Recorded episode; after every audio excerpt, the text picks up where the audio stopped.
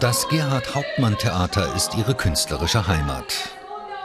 Darüber hinaus ist Christiane Hoffmann dafür verantwortlich, dass Görlitz jeden Sommer zu einer einzigen Bühne wird.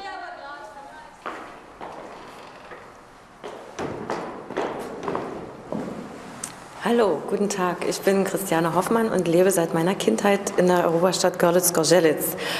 Äh, ich arbeite im Theater Görlitz und bin die künstlerische Leiterin vom Internationalen Straßentheaterfestival. Drei Tage dauert das alljährliche Spektakel.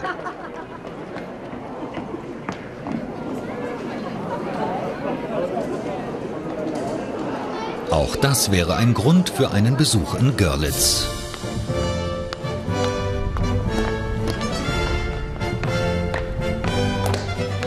Oder aber der erste Tipp von Christiane Hoffmann, das Barockhaus Neisstraße 30.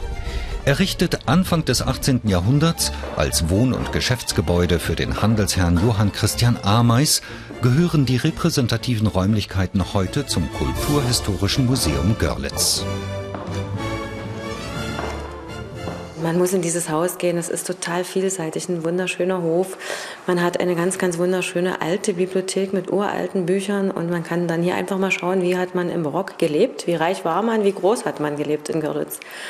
Das macht total viel Freude, durch diese Gemächer zu gehen und sich dann so vorzustellen, man hat ein langes Kleid an und lebt im Barock. Die Bibliothek bezeugt das Wirken einer der ältesten Gelehrtengesellschaften Mitteleuropas.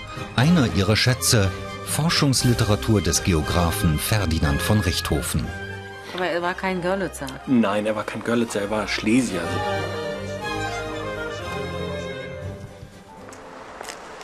Der zweite Tipp von Christiane Hoffmann steht im Zeichen der deutsch-polnischen Nachbarschaft.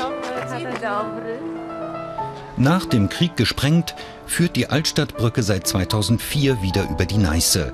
An deren Ufer liegen rechts das deutsche Görlitz und links das polnische Skorzelec. Es war früher eine Stadt und ist jetzt eine geteilte Stadt und diese Altstadtbrücke ist wirklich das verbindende Element und ich stehe deswegen so gern hier, weil wir dadurch das Straßentheaterfestival auf beiden Seiten von Görlitz-Gorzelitz erleben können. Die Menschen aus Görlitz können da nach Polen gehen, unsere polnischen Einwohner, die gehen nach Görlitz die Künstler anschauen und ich stehe ganz oft im Sommer hier und gucke dann einfach in die Neiße und freue mich, dass es diese Brücke gibt. Die Brücke gilt auch als Zeichen für ein Europa ohne Grenzen. Nur wenige Fußminuten entfernt das Restaurant Destille. Schön, dass ihr mich begleitet habt. Zum Wohl, ja, gerne. Und äh, ja, die Destille ist doch immer wieder ein Essen wert. Auf jeden Fall. Sehr, Also sehr dann. Ein Klassiker auf der Speisekarte, ein traditionelles Gericht namens Schlesisches Himmelreich. Schlesisches Himmelreich ist ein sehr, sehr leckeres Essen. Äh, Görlitz gehörte früher zu Schlesien und das Typische von diesem wunderbaren Essen ist, dass man hier die Verbindung süßes Backobst mit einem schönen Kasseler oder Schweinefleisch hat und die typischen schlesischen Klöße und da wird einem einfach warm ums Herz und das schmeckt einfach auch ganz toll. So, wir gehen jetzt also sieben Meter unter die Erde in die Mikwe, in das Ritualbad.